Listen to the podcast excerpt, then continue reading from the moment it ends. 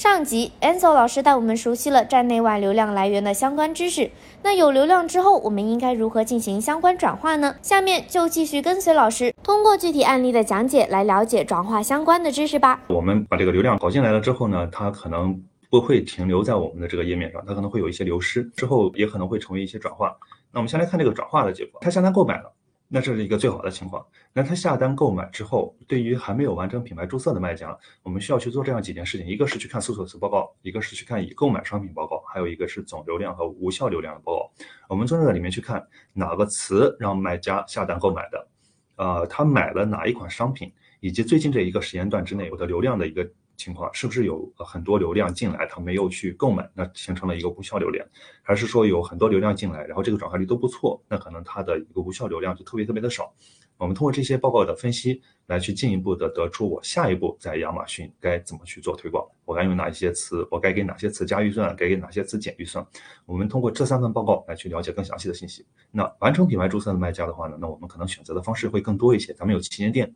买了我的商品，你最好成为我的粉丝。这样，不论我旗舰店以后是上新改版，还是有些什么新的消息，我都会第一时间通知到这些买家。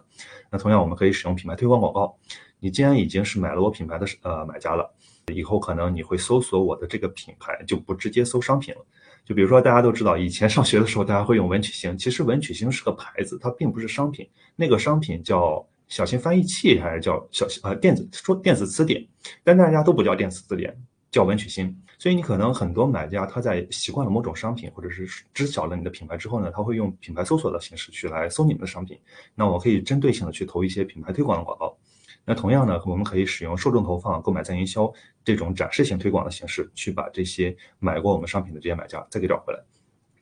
A 品牌注册啊非常重要，咱们大家如果有呃能力或者是有资源可以完成品牌注册的话，尽量去先把品牌注册起来。那如果我们转换失败了，咱们没有注册完品牌的卖家有什么需要去关注的地方呢？一个就是看我们说流量流失到了竞品的页面，那就是说点击呃曝光量不错，点击率不错，哎转化率低。那说明这些流量它走了嘛？它没有来到咱们页面上完成转化。那如果说是流失到了竞品的页面，我们可能首先要去优化 listing。那我的 listing 它可能。对这个买家，它的吸引力不如竞争对手。我们看一下这个 listing 页面上是否有一些值得去优化的地方。如果说这个消费者他干脆他就不买了，他可能觉得现在价格贵啊，或者说他有一些其他更好的一些工具可以替代你的这款商品。那这个时候我们要及时去分析这个市场，去做呃市场的分析和消费者的分析，看一下市场上是否出现了一些更新的商品，或者是。更好的传播的方案，或者说消费者的需求是不是有一些变化？特别是对于咱们这些做快销、家纺和家居的这一类的呃卖家，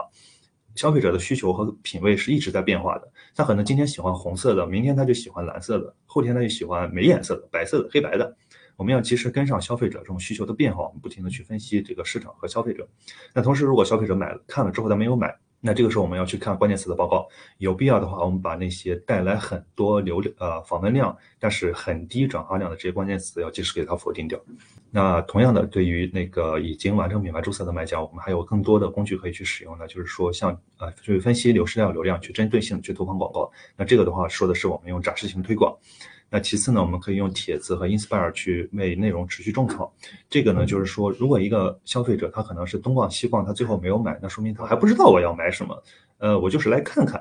或者说我现在没有需求，咱们就是说消费者有需求，我们要通过广告、通过商品来满足消费者的需求。消费者没有需求，我们给他创造需求，然后来满足他的需求。那像帖子和 Inspire 就是一个非常好用的功能，你能够激发消费者的购物需求，让他觉得，哎，这款商品不错，虽然我现在不一定用得上，但我可能记住它了。当他想要产生购买欲望的时候。他会回来去搜我们的商品或者搜我们的品牌，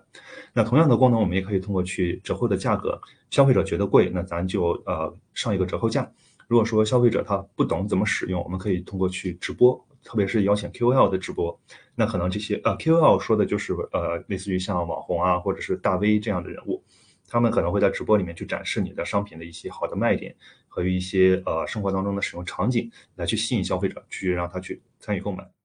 听完音频课后，在评论区输入关键词“亚马逊广告地图”，你就会收到一份广告地图相关知识大礼包。同时，想了解更多广告运营知识，记得关注我们哦。